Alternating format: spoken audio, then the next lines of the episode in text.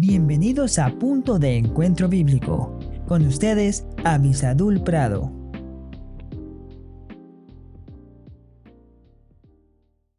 Hola, hola, qué bueno que estamos juntos nuevamente. Gracias a Dios por este gran regalo que Él nos da de tener su palabra y poder consultar en ella.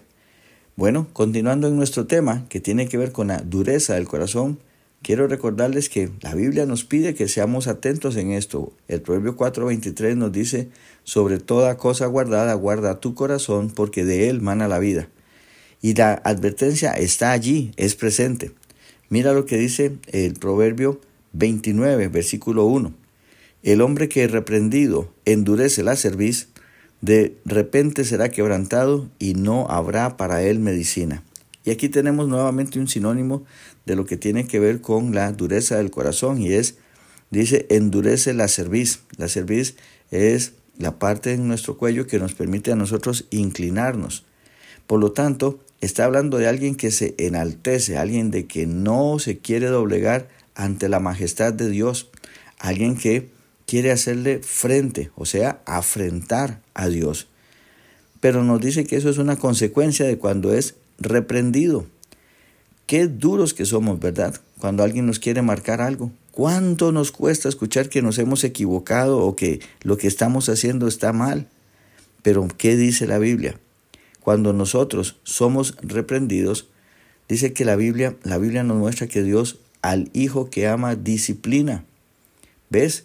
Nosotros hemos tomado mal la reprensión, creemos que es un acto de odio cuando más bien es un acto de amor. No me refiero a una agresión física, me refiero a una corrección que es correcta, que es buena. En esa se muestra el amor. Pero nuestro orgullo no nos permite tantas veces ver que alguien nos está amando cuando con amor nos corrige. Nos enseña que lo que estamos haciendo puede traernos destrucción. Por eso, el hombre que es reprendido endurece la cerviz, de pronto, ¿qué va a suceder? Será quebrantado.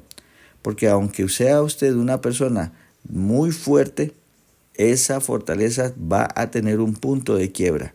Todos los materiales tienen un punto de quiebra. Por eso tenemos que ser cuidadosos. Debemos de ser bienaventurados, como ya hemos visto en otros días. Necesitamos cuidar de nuestro corazón, porque de pronto no va a haber medicina para nosotros.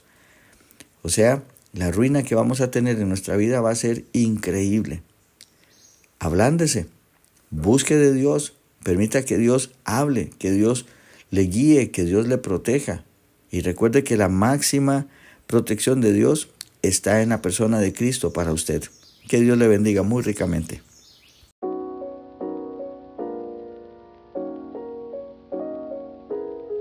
Si este podcast te fue de bendición, déjanoslo saber a nuestro correo electrónico punto de encuentro bíblico 1717 arroba gmail.com.